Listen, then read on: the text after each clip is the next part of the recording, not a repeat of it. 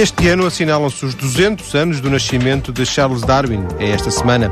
E mais adiante, em novembro, os 150 anos da publicação de A Origem das Espécies, o livro onde se defende a teoria de que as espécies, incluindo a humana, evoluem através de processos de seleção natural. A teoria da evolução, como ficou conhecida, ou o darwinismo, mudaram a forma como encaramos a nossa origem, mas certamente por coincidência, este duplo aniversário acontece numa altura em que a ideia de criacionismo parece ganhar algum entusiasmo. A ideia no programa de hoje é conhecermos a figura de Charles Darwin e assentarmos algumas informações sobre a evolução, o evolucionismo. Para isso, pedi à professora Teresa Avelar, bióloga, que se especializou nesta área de conhecimento, incluindo no seu doutoramento, e já com bibliografia publicada na matéria, como por exemplo ela é coautora do livro Quem tem Medo de Charles Darwin, para vir ao programa esta tarde. Muito boa tarde, professora Teresa Avelar. Boa tarde. Viva. Quer falar-nos do contexto histórico em que uh, aparece uh, esta teoria da evolução? Que, que, tempos eram esses? Bom, no princípio do século XIX, quando Darwin começou a, a, a estudar, uh, já se aceitava que a Terra era muito antiga, muito mais do que vinha no livro do Gênesis. Eh, já havia uma série de dados da geologia que mostravam isso e já se tentava estudar a geologia usando apenas, apelando apenas a processos naturais mas no domínio dos seres vivos ainda se aceitava que as espécies tinham sido criadas diretamente por Deus, embora não necessariamente todas as espécies que existem atualmente. Já se aceitava que tinha havido espécies no passado que tinham se, se tinham extinguido e que tinha havido uma sucessão de faunas ao longo do tempo uh, cada vez mais semelhantes às atuais, mas assumia-se que essas faunas tinham sido criadas por Deus, uh, adaptadas aos ambientes da altura. Portanto, essa era o, ainda Sim. a atmosfera que, se, que existia no tempo de, de Darwin.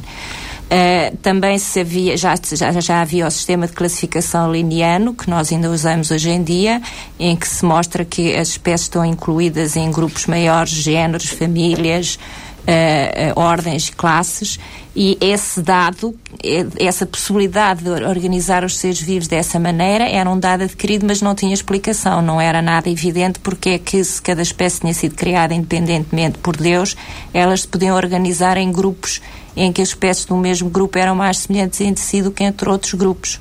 Mas isso era apenas um dado que existia, não tinha explicação. Portanto, essa era a atmosfera Sim. científica quando Darwin começou a, a, a, a estudar os assuntos. Não é difícil imaginar que esta seja uma questão que intrigue, que apaixone, que uh, leve os cientistas uh, séculos após séculos a, a, questionar-se. Mas ainda assim, uh, de alguma forma, esta ideia de origem muito associada à, à, à, à Igreja, associada à religião, terá sido um, um, um impedimento, terá sido um travão ao desenvolvimento do conhecimento? Bom, isso depende da altura histórica de que se está a falar. Eh, no, no, no século XVIII, ehm, de facto, as, as, as, posições da Igreja eram um bocado contrárias a, a, a, ao espírito científico, porque cada vez mais aquilo que se ia descobrindo ia contra uma interpretação literal do livro do Gênesis, e na altura ainda se fazia uma interpretação literal do livro do Gênesis. Uh, uh, uh, portanto, os cientistas, mesmo quando crentes, tinham alguns problemas em conciliar isso com o que vinha na Bíblia. Mas Pelo menos é... em, em mostrá-lo publicamente, seria isso?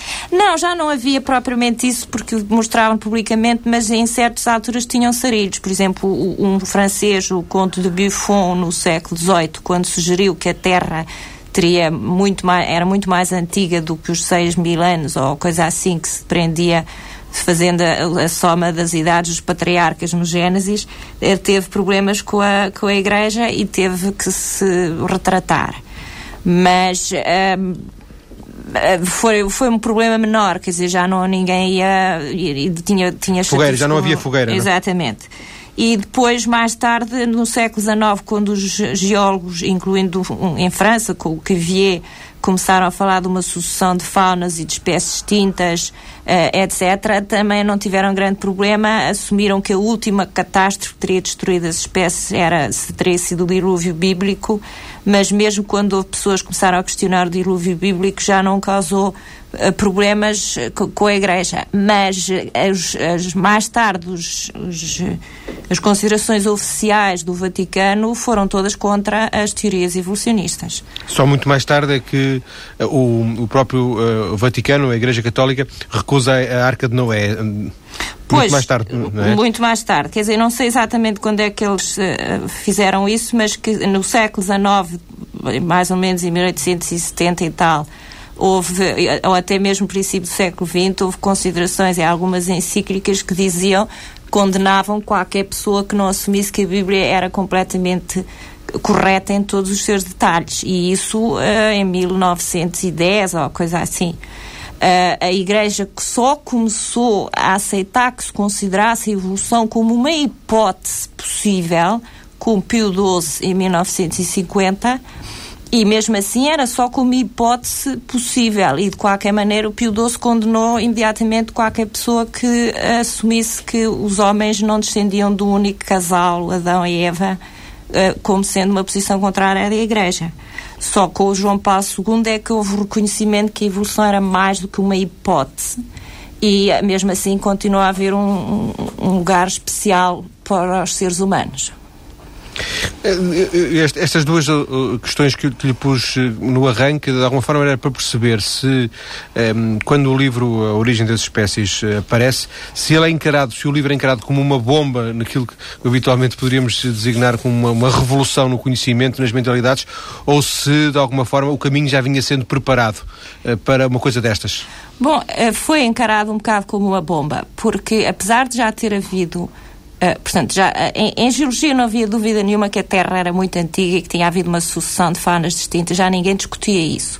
O problema era como é que tinham aparecido os seres vivos e como é que essa sucessão de espécies tinha acontecido. E uh, tinha já havido, obviamente, pessoas que tinham proposto ideias evolucionistas, como o, o Lamarck, ou até o próprio avô do Darwin, o Erasmus Darwin, mas não tinham sido tomados muito a sério por, por, pela maioria dos cientistas, porque os mecanismos deles não eram, no fundo, eram apelavam a, a, outro tipo de milagres, a tendências intrínsecas para o aperfeiçoamento e coisas assim.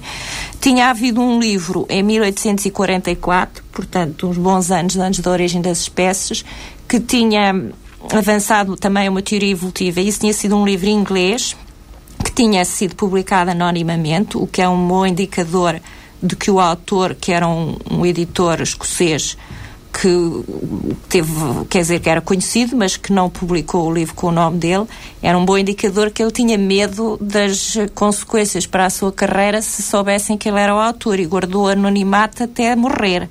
E o livro chamava-se Vestígios da História da Criação e desenvolvia ideias evolutivas.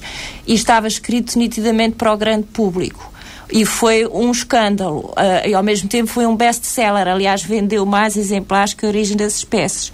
O grande público devorou aquilo, os cientistas todos uh, caíram ali em cima, porque também estava cheio de incorreções factuais, das neiras. Quantos e, anos antes da. De... Foi em 1844 e a Sim. origem das espécies é de 1859. Portanto, isso já tinha causado um certo escândalo mas as pessoas estavam interessadas no assunto, não, não, não concordaram com a solução que esse livro propôs, mas estavam extremamente interessadas no assunto.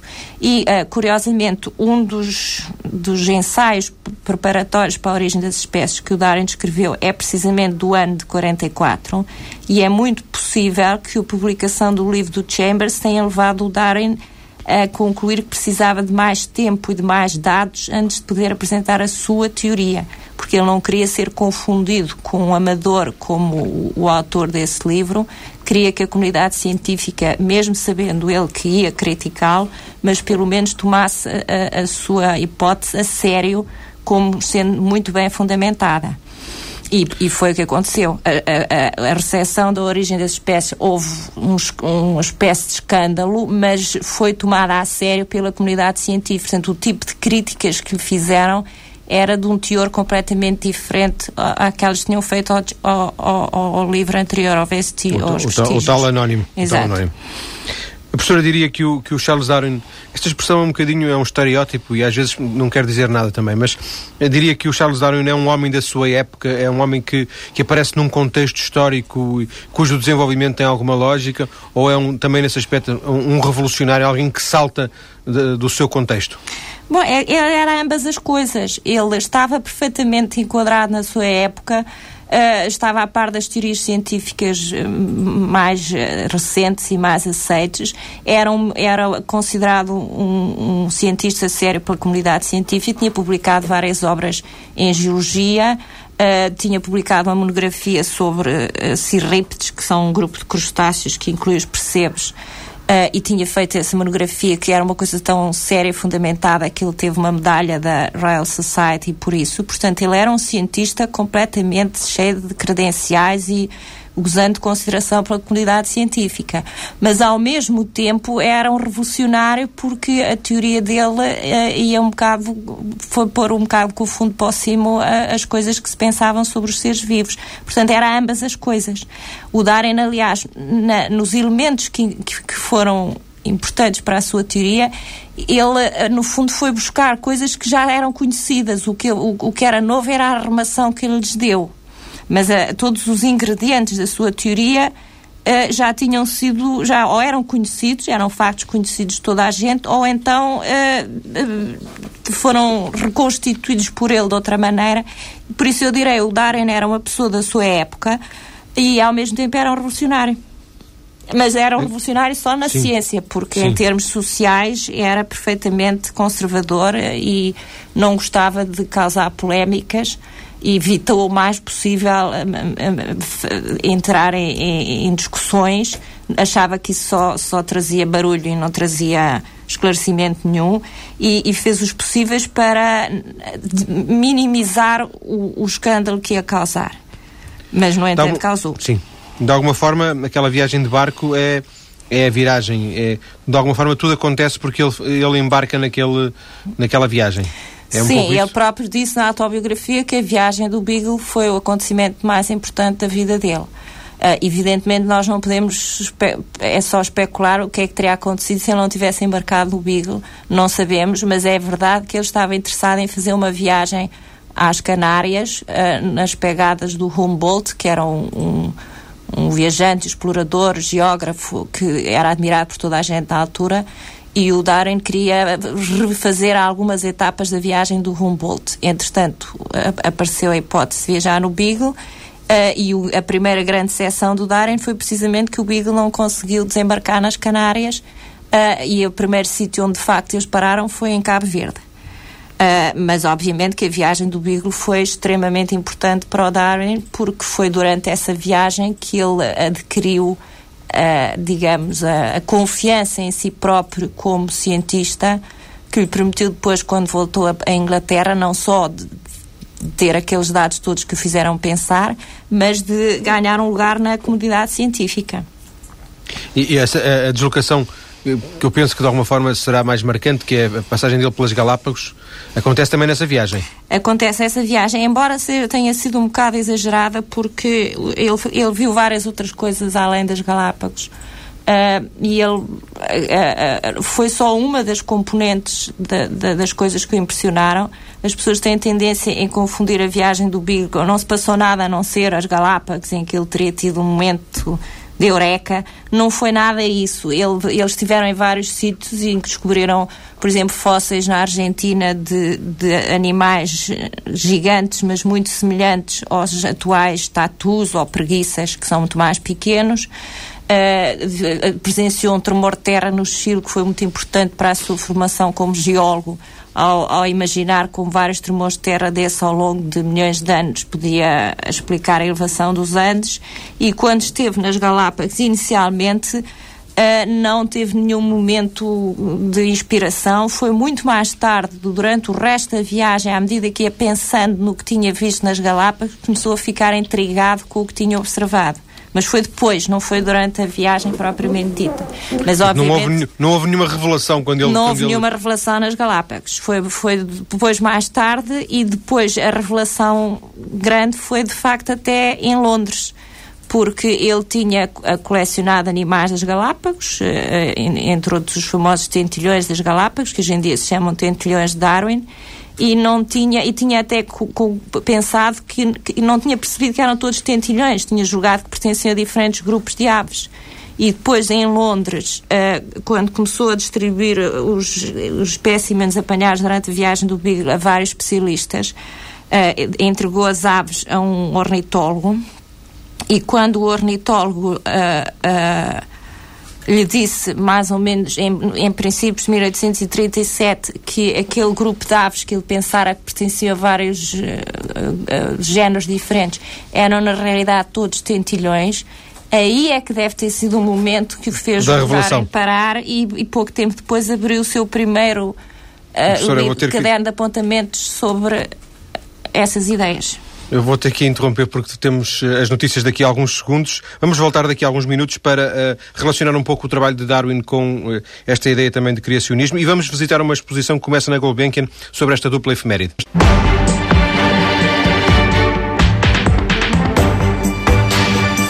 Próximo dia 12, quinta-feira, um pouco por todo o mundo, vai-se assinalar os 200 anos do nascimento de Charles Darwin, o criador da teoria da evolução das espécies. Estamos a conversar sobre estas questões com a professora Teresa Avelar, bióloga especialista em evolução. Professora, hum, há pouco, na, na, na parte anterior, disse-nos que, de alguma forma, o mérito de Darwin terá sido mais eh, sistematizar a informação que já existia, eh, encontrar-lhe quase um, um, uma, uma, uma ligação lógica, uma explicação lógica. Entendi bem? Sim, exatamente.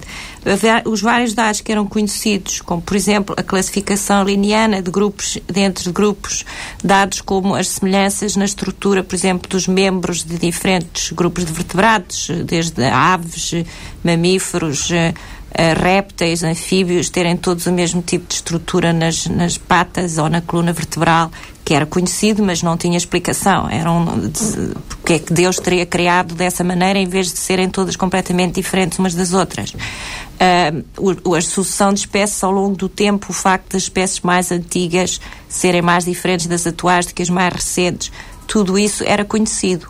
Os outros dados que Darwin utilizou, além desses, Uh, quando, porque eu, o que é curioso é que nós não sabemos exatamente quando é que ele se tornou evolucionista.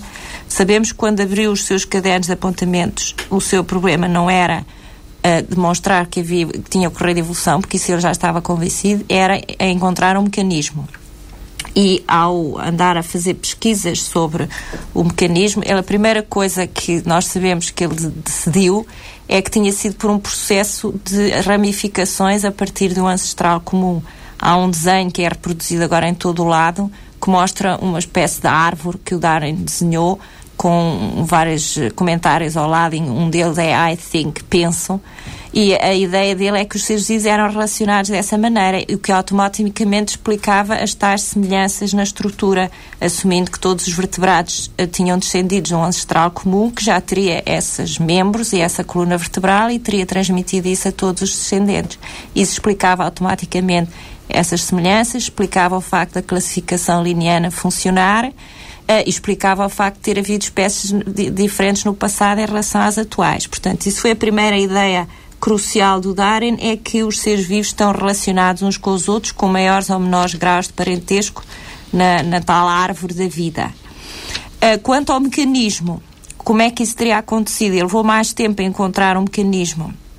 E, e, e entre os outros dados que ele, uh, que ele fez deles, mas que já eram conhecidos, foram dados que não eram muito usados por cientistas, que eram através dos criadores, portanto, da seleção artificial que o Darwin andou a pesquisar uh, e, e, constatou que, de facto, em todas as espécies os indivíduos variavam. Não, em nenhuma espécie tem os indivíduos todos iguais. Nós somos, no, no caso dos seres humanos, é evidente, não há dois iguais, nem mesmo os gêmeos. Uh, e, portanto, essa, essa variabilidade era conhecida.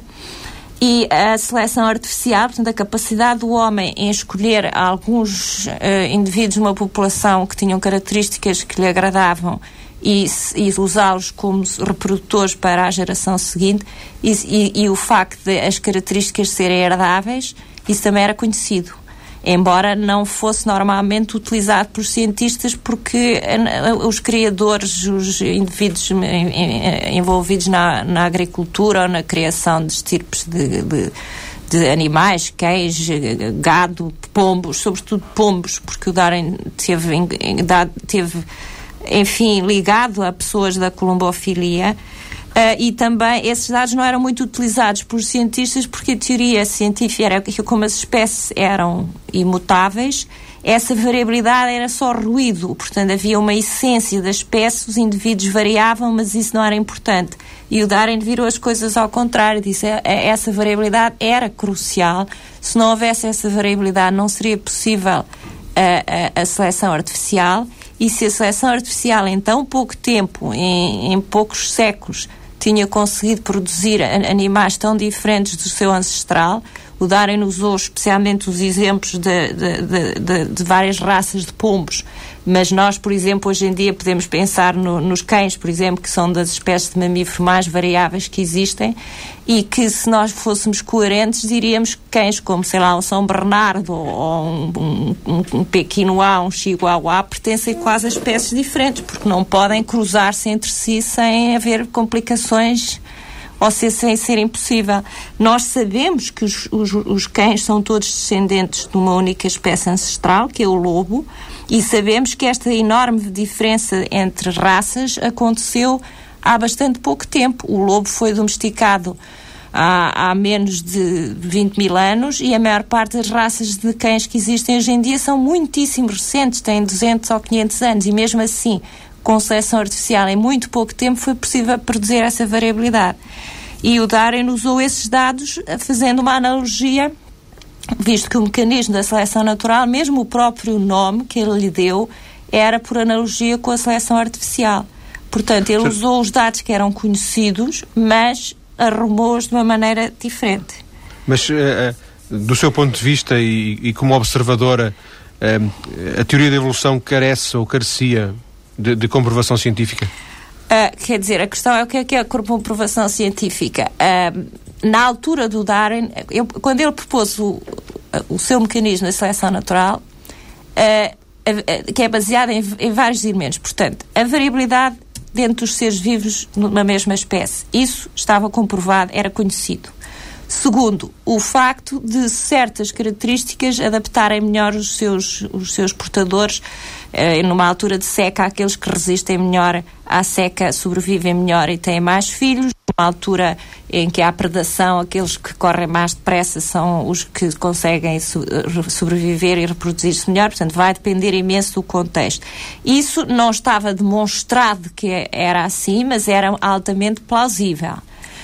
A outra coisa é essas características, ou pelo menos algumas delas, são herdáveis. E embora o Darwin não conhecesse o mecanismo de hereditariedade, a observação empírica mostra que os filhos tendem a ser mais semelhantes aos pais do que outros membros da população. Portanto, isso também era conhecido, era um dado empírico.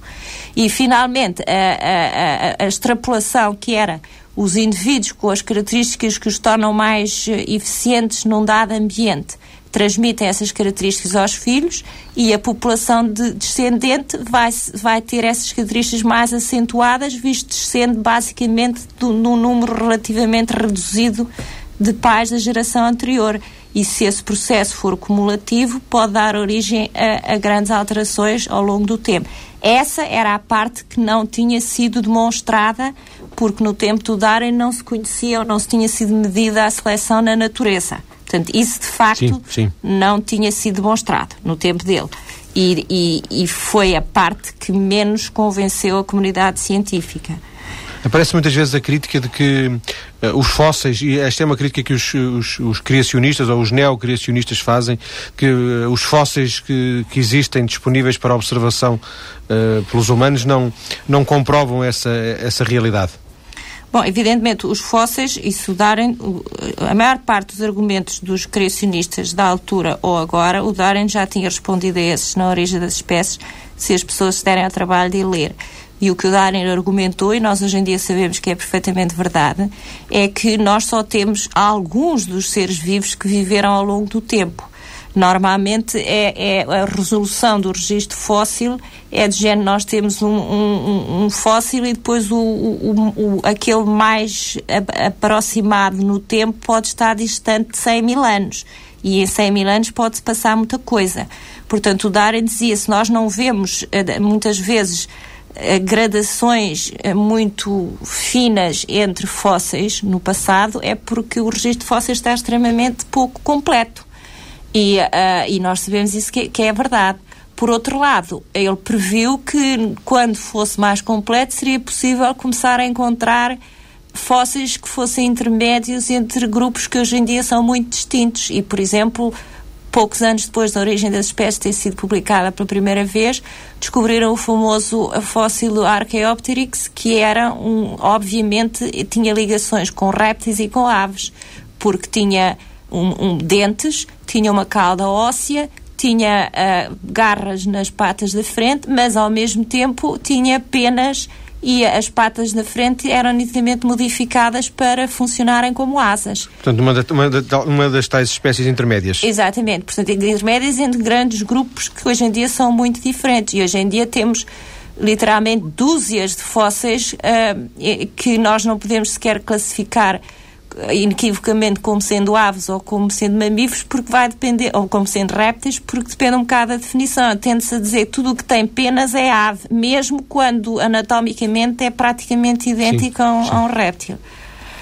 Professor, eu já o disse uh, há pouco, um pouco por todo o lado, há, uh, nesta altura, por esta, por esta semana, iniciativas a assinalar os 200 anos de Charles Darwin e depois também associando a ideia dos 150 anos da origem das espécies. Também isso acontece em Portugal, há várias exposições previstas, mas a da Gulbenkian, que arranca na quinta-feira, promete impressionar quem lá for.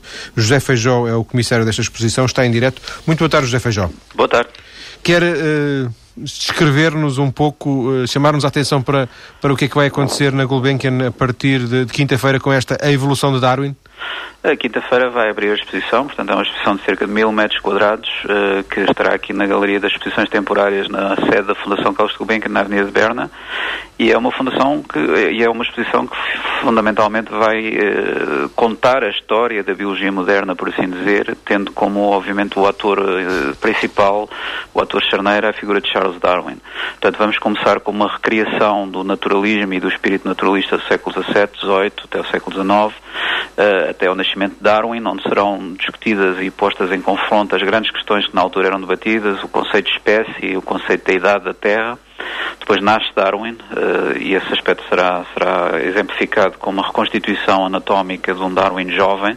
A maior parte das pessoas conhece Darwin como sendo uma figura idosa, triste, com longas barbas, quando depois de alguém estudar um pouco a vida de Darwin, aquilo que mais retém a atenção é de um jovem vibrante, caçador, amante de apanhar escravelhos e que com 22 anos era suficientemente apaixonado para largar uma vida confortável de, de, de pessoa com, com posses para agarrar numa saca e embarcar num barco durante 5 anos para dar a volta ao mundo e, no fundo, seguir a paixão da história natural. A viagem do Beagle é ilustrada com um módulo específico desenvolvido pelo Jardim Zoológico, que vai trazer aqui três recriações de três ambientes que Darwin visitou com animais e plantas vivas. Vão, vão ter os animais, é isso? Exatamente, numa galeria construída de propósito no exterior da galeria temporária. Uh, vão estar suricatas, vão estar piranhas, vão estar uh, uma anaconda, vão estar uma família inteira de macacos, uma, vão estar tartarugas, iguanas, portanto as pessoas vão sentir aquilo que Darwin sentiu ao sair de uma Inglaterra pré-vitoriana, onde não havia National Geographic nem Discovery, e basicamente ser confrontado com estas formas, com estes movimentos, com estas cores, com estes cheiros. Depois, novamente, entram dentro da galeria, portanto, há uma parte dedicada ao, ao, à finalidade primeira desta viagem, que era a cartografia das costas da, da América do Sul, que será ilustrada com um conjunto de mapas originais desenhados pelo capitão do Beagle, Fitzroy, e onde está também um bloco de notas original, o primeiro que Charles Darwin abriu durante a viagem do Beagle e abriu precisamente na ilha de Santiago, em Cabo Verde. Foi o primeiro sítio onde o Beagle uh, amarou e, e, precisamente onde o primeiro sítio onde, onde Charles Darwin pôde ir à Terra e começar a, a sua expedição de pesquisa, por assim dizer. Entra-se em dois módulos que foram produzidos pelo Museu de História Natural Americano, Nova York, um módulo, mais uma vez, que recria a viagem do Beagle, mas aqui com as espécies que foram importantes para Darwin conceber o seu mecanismo de seleção natural.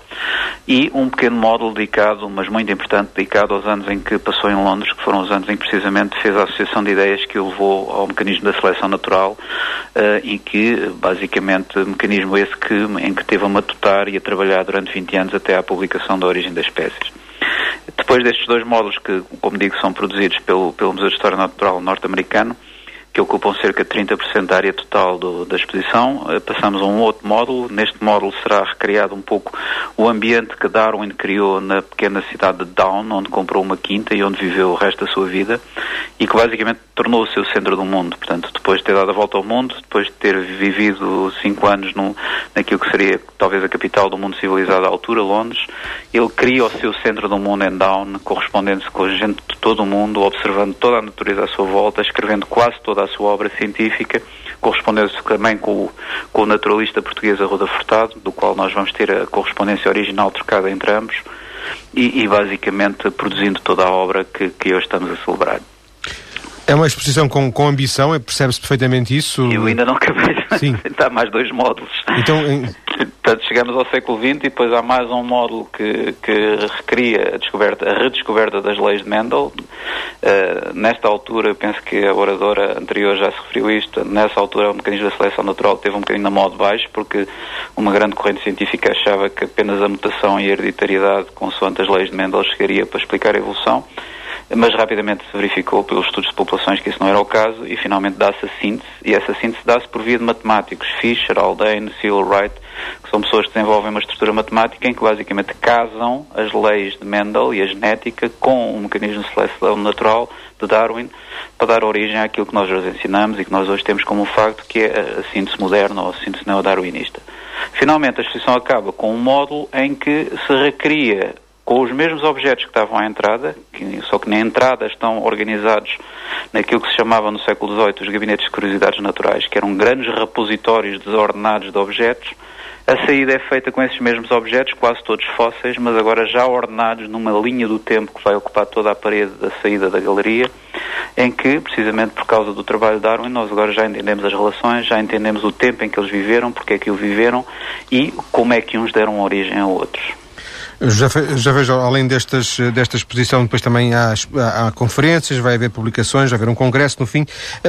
Porque, como é que justifica este investimento tão forte, até porque estas coisas custam certamente muito dinheiro, e há aqui, e há aqui peças originais e, e, e investimento próprio da, da, Gulbenkian. Como é que justifica este investimento da Gulbenkian? Bem, em primeiro lugar, no caso específico deste projeto, e começando talvez pelo fim, uh, repare, este projeto vai, a seguir a Lisboa, vai para Madrid, depois irá provavelmente para mais duas cidades ibéricas e há outros contactos com museus europeus, portanto prevemos que, que esta exposição uh, rode e, e, obviamente gere, gere alguma uma receita durante três anos e vai constituir um núcleo de um novo museu a instalar na zona de Oeiras. Portanto, eh, começando pelo fim, o investimento justifica-se porque vamos ter um museu novo, no fundo pago com esta iniciativa e, e, pago com, com o aproveitarmos desta ocasião.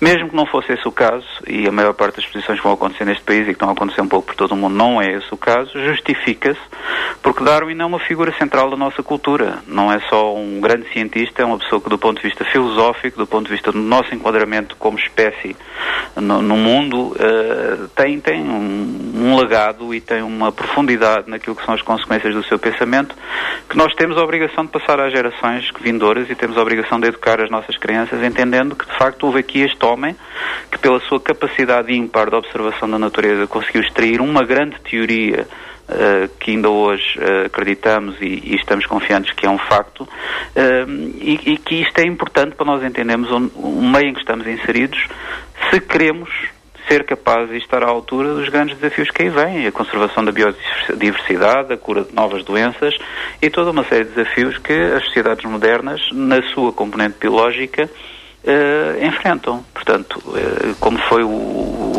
o, o, centenário de Einstein há três ou quatro Sim. anos, por razões completamente diferentes, isto é extraordinariamente importante darmos às gerações vindouras e darmos à sociedade um sinal muito forte de que estas pessoas foram importantes porque nos deram, nos abriram janelas, nos abriram portas e nos abriram avenidas de conhecimento que nos permitem entender quem somos e por que estamos aqui.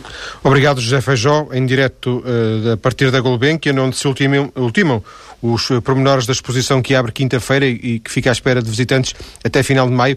As universidades do Porto e de Coimbra, por exemplo, são também outras entidades que vão evocar com exposições Charles Darwin. Volto para uh, dois minutos ou três minutos finais de conversa desta segunda parte com, com Teresa Avelar. Professora, estas iniciativas Naturalmente não, não, escapam a questão da, dos números redondos, dos 200, dos 150 anos. Relaciona de alguma forma este, estas, este investimento eh, no conhecimento de, da obra de Darwin com algum interesse eh, novo, eh, neste, algum entusiasmo à volta deste, desta ideia de, cria, de criacionismo? Desta oposição uh, de criacionismo?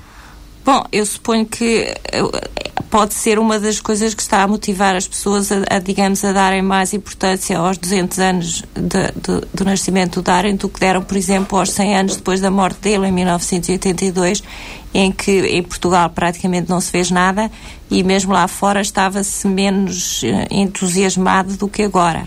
E pode ser também as pessoas estarem a querer dar um sinal de que a evolução é um facto. O Darwin foi uma das figuras mais importantes da ciência ocidental e, e, e, tentar educar as pessoas para que não embarquem nas asneiras dos criacionistas. Pode ser uma das motivações.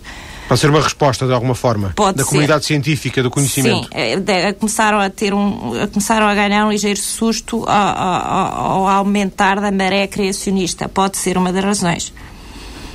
Como é que vê, já agora para fecharmos esta segunda parte e fecharmos o tema, como é que vê este? Já disse que era um disparate. Uh, é, é uma coisa que, que condena com, com, com convicção?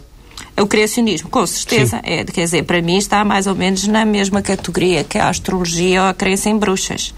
É, é, do, do, do, ponto de vista científico, não tem qualquer vislumbre de credibilidade. As coisas que eles dizem são ou completas asneiras ou desonestidades de citarem pessoas fora do contexto, citações truncadas, a repetição de coisas que já foram refutadas N vezes uh, e puros delírios de acharem que a Terra tem 6 mil anos e coisas assim igualmente absurdas. Mas, infelizmente, devido à falta de cultura científica de, de muitas pessoas, há quem acredite neles, como aquela que ia sendo vice-presidente dos Estados Unidos, por exemplo. Sim, senhor. Sr. Professora, vamos voltar à conversa daqui a pouco. Vamos conhecer também o português que se correspondeu com Charles Darwin, José Feijó já falou nele, Francisco Arruda Furtado, e vamos também conhecer a razão que ele levou, de alguma forma, a interessar-se por Charles Darwin. Até já. Estamos hoje a falar de evolução a partir da obra de Charles Darwin. E para nos ajudar a conhecer o cientista e a sua herança, está em estúdio a professora Teresa Avelar, licenciada e doutora, doutorada em Biologia. Os seus interesses são principalmente a área da evolução e da história da biologia evolutiva. Entre as suas publicações estão livros como Quem tem medo de Charles Darwin, Evolução e Criacionismo, uma relação impossível e, mais recentemente, um livro de 2009, Evolução a duas vozes, Darwin e a Evolução. Professora, isto uh, leva-me a pensar que, que é uma vida, uma vida académica a sua dedicada a Darwin e ao evolucionismo. É, é exagerada esta conclusão da minha parte? Bom, não foi só dedicada a isso, mas recentemente tem, tem sido basicamente dedicada à história do, do evolucionismo e a, estudar melhor a obra de Darwin. Eh, sendo que eh, isto vem de uma bióloga que deveria eventualmente eh, ser menos historiadora, não? Sim, mas quer dizer, neste momento eu estou, sou bióloga, mas estou desempregada. Portanto, aquilo que eu posso fazer é mais estudar uh, do que propriamente fazer investigação.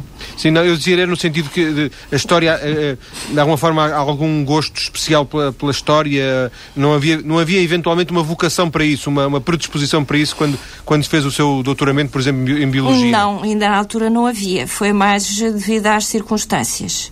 E além disso, quer dizer, eu acho que é importante para um biólogo conhecer um bocado a história da sua disciplina, porque senão às vezes há uma tendência para redescobrir a pólvora às vezes é, é, aparecem como ideias novas coisas que já eram conhecidas ou retornam-se a, a, a, criar polémicas que já tinham acontecido no passado. Portanto, eu acho que é importante os biólogos ou os cientistas em geral estarem um bocadinho mais informados de, da história das suas disciplinas do que muitas vezes é o caso. Professor, deixe-me fazer aqui um parênteses. Eu, eu, raramente abordo questões pessoais, mas não posso deixar de. fez essa, essa nota eh, sobre. Uh, que nos deu agora sobre a sua situação de desemprego. Deixe-me só fazer uma pergunta, porque alguém, alguém que tem um, um doutoramento, à partida, uh, não deveria ter as portas fechadas. É um desemprego voluntário ou involuntário? É, é devido a várias circunstâncias, mas não é sem inteiramente voluntário. Não é inteiramente voluntário. Não.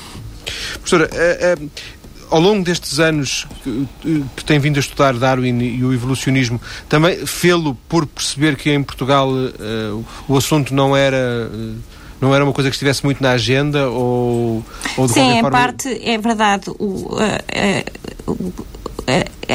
o interesse pelo evolucionismo e, a, e, e, contribuições científicas na área do evolução em Portugal são relativamente recentes, uh, como aliás num país muito mais importante a nível científico que o nosso, que é a França, é curioso que, e que nós derivamos grande parte da nossa cultura, uh, como dizia o Essa de Queiroz, vinha de paquete de França com uns 50 anos de atraso, Uh, mas os próprios franceses, só a partir dos anos 70 do, do, século XX, é que começaram a contribuir para a biologia evolutiva, porque anteriormente a isso, uh, os franceses, provavelmente, acho eu, que a única explicação é por patriotismo, achavam exatamente que o Darwin era inglês e, portanto, a evolução por seleção natural era, era mal vista, não era ensinada em detalhe a nível, uh, por exemplo, universitário e havia vários investigadores extremamente eminentes franceses que achavam que a teoria do Darwin, não a parte da evolução, porque isso toda a gente aceitava, mas que a teoria do Darwin era muito suspeita.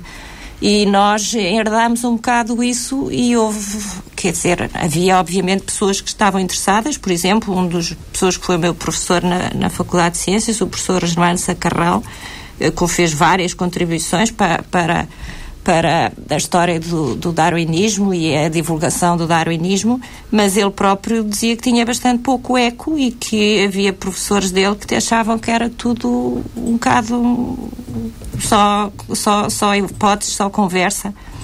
Portanto, de facto, cá levou-se um certo tempo. Agora já começa a haver contribuições. Mas que algum, algum fascismo ideológico, algum criacionismo barra fascismo? Não, eu acho que era simplesmente eh, o facto de termos a nossa cultura científica muito através da França e uh, do desinteresse, puro e simples. Basta ver que uh, a, a primeira tradução da origem das espécies em Portugal foi em 1913 quando ela tinha sido traduzida para mais de cento e tal línguas uh, antes disso.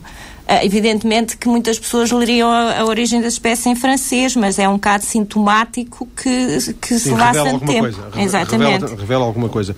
Quando é que descobriu Charles, uh, quer dizer, descobriu Charles Darwin porventura na escola primária, mas a sério, uh, ao nível do seu interesse, daquilo que, que hoje é algum o interesse científico e académico?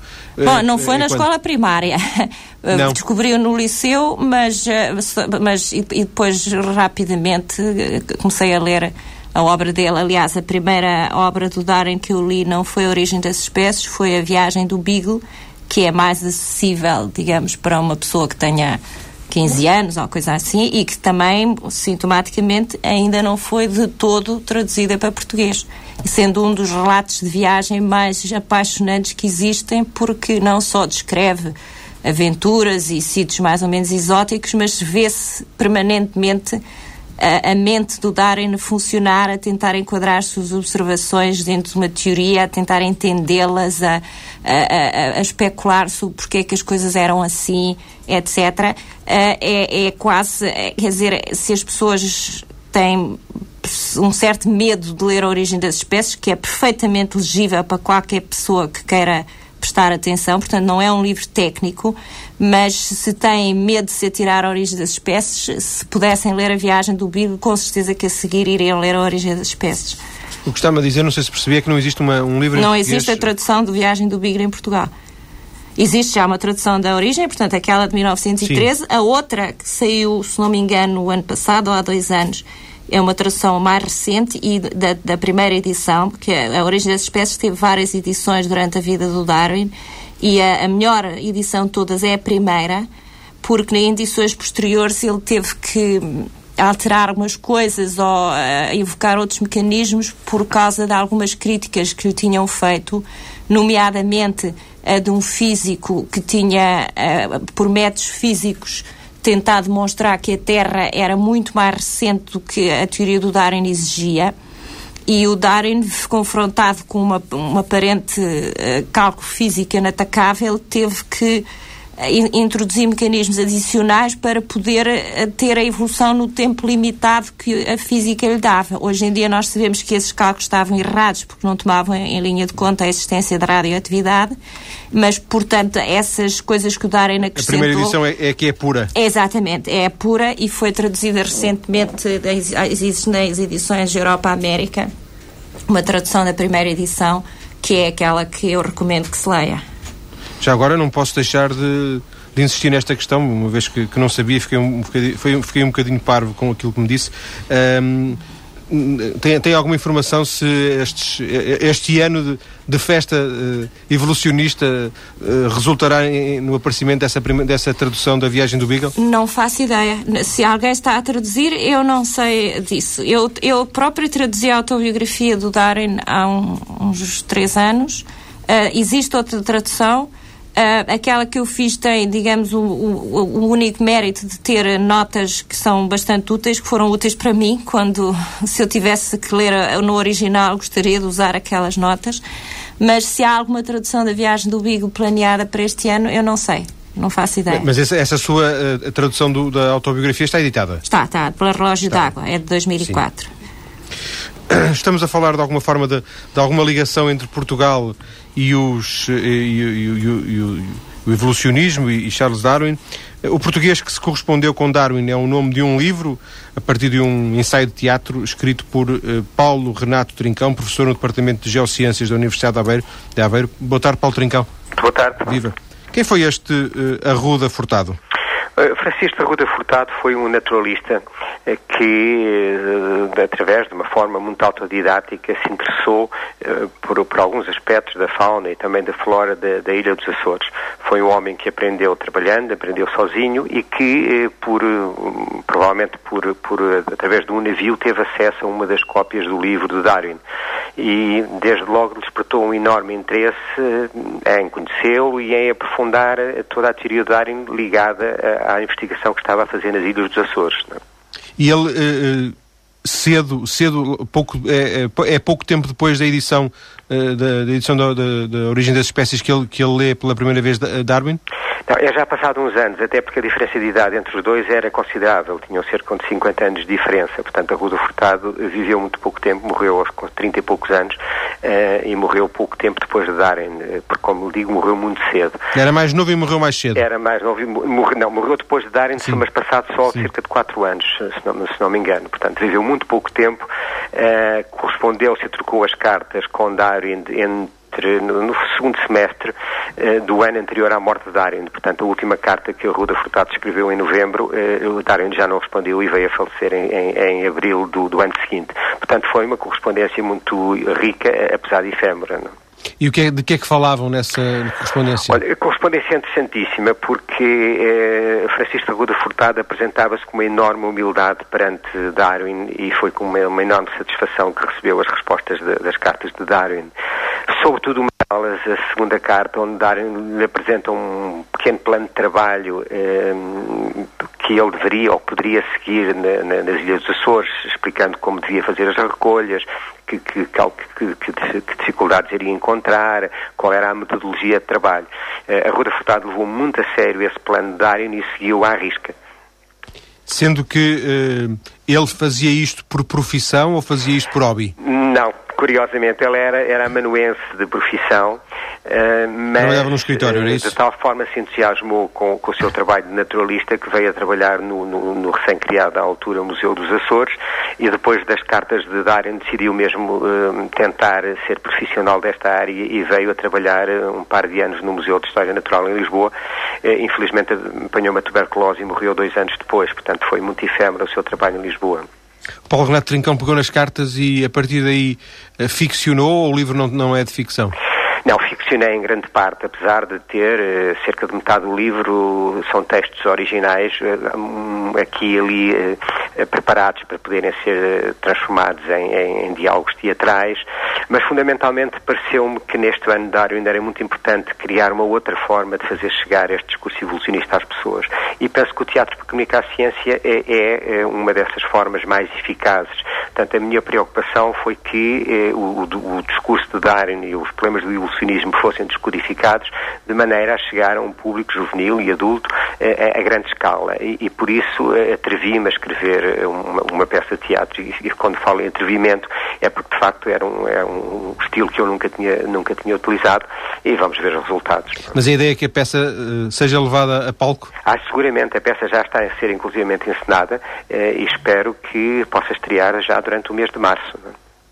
Professor Paulo Renato Trincal, muito obrigado por este contacto. Ele que é o autor do livro O Português que se correspondeu com Darwin, já publicado este ano, um livro que fala na troca de correspondência com eh, uh, Arruda Furtado, Francisco de Arruda Furtado, o açoriano que uh, conversou via carta com Charles Darwin. Professora Teresa Avelar, uh, conheceu, ouviu falar, ocupou-se um, um, pouco deste Francisco de Arruda Furtado, chegou-lhe ao conhecimento? Eu, eu, conheço as cartas que eles trocaram, sei que inclusivamente Darwin, quando mandou as sugestões de trabalho, Uh, e, e, sugeriu ao Arruda Furtado que lesse o, o, livro do Wallace sobre a, a, distribuição geográfica de animais. E quando verificou que o Arruda não tinha dinheiro para adquirir o livro, comprou e mandou para, para os Açores. Portanto, isso foi, no, como, como, disseram, no ano anterior à morte de Darwin. E depois recomendou ao seu amigo Charles Hooker, que era botânico, e o Arruda correspondeu-se também com o Hooker, mas essas cartas eu não as conheço. Eh, há, há bocadinho o José Feijó da Gulbenkian dizia que na parte final da vida de, de Darwin ele se instalou num, numa quinta e a partir daí um, escreveu e correspondia é, é nesta fase em que estamos precisamente sim sim ele foi para ele foi para Down em 1842 e ficou lá até ao fim da vida, portanto, os últimos 40 anos. A, a, grande parte dos seus livros, mas não todos, foram escritos em Down. E lá aquilo era uh, relativamente perto de Londres, e muitas vezes os amigos iam visitá-lo. Um, e daí o Darwin, como já era uma pessoa relativamente conhecida quando foi para Down, já tinha publicado livros de geologia, um, e, e, à medida que ia sendo mais conhecido, uh, ia alargando sua rede de correspondentes, e naquela altura, como sabe, o Império Britânico tinha, era enorme e, portanto, tinha um serviço postal excelente e o Darwin que tinha correspondentes em praticamente todo o mundo, Austrália, Nova Zelândia, Índia, Malásia, América do Sul, etc. E há cerca de uh, eh, 14 mil cartas uh, endereçadas a Darwin ao que ele escreveu. A correspondência dele vai, se não me engano, no volume 16 e deve chegar aos 30 volumes. E, uh, e, e, portanto, de Down ele conseguia obter informações sobre as coisas mais esotéricas de todo o mundo, desde os hábitos dos indígenas da Malásia até a, a existência de, de, do tipo de corte no fazão Argos e outras coisas assim. E claro, quanto mais famoso era, mais provável era as pessoas a quem ele escrevia de tomarem o trabalho de responder às perguntas dele. É como eu digo num dos meus livros, é quase como se eu tivesse a, a prefigurar a internet. Era uma, uma rede antes da rede. Uh, professora, no último minuto do programa, houve mais Portugal, houve mais de Portugal com Darwin? Uh, ou Bom, houve só um contacto que foi no Brasil, uh, em que ele uh, ficou escandalizado com o que ele observou da escravatura. E saiu agora, está a sair um livro que desenvolve a tese de grande parte da obra de, do Darwin foi motivada pelo seu desejo de mostrar que todos os seres humanos pertenciam a uma única espécie e que a, a, escravatura era ainda mais imoral do que aquelas pessoas que diziam que os negros e os brancos são espécies diferentes, porque havia essa teoria diziam. Mas eu acho que a tese do livro é, é nitidamente exagerada. Quer dizer, o Darwin era contra a escravatura, foi, ficou muito mal impressionado fazer... o Brasil, mas daí a planear toda a sua obra para isso é um exagero. Professora Teresa Alvelar, muito obrigado por esta tarde que passou na TSF a ajudar-nos a conhecer melhor o evolucionismo e o próprio Charles Darwin. Uma, uma, conversa que serviu, sem dúvida, para ficarmos a saber mais. Muito obrigado. Muito obrigada eu.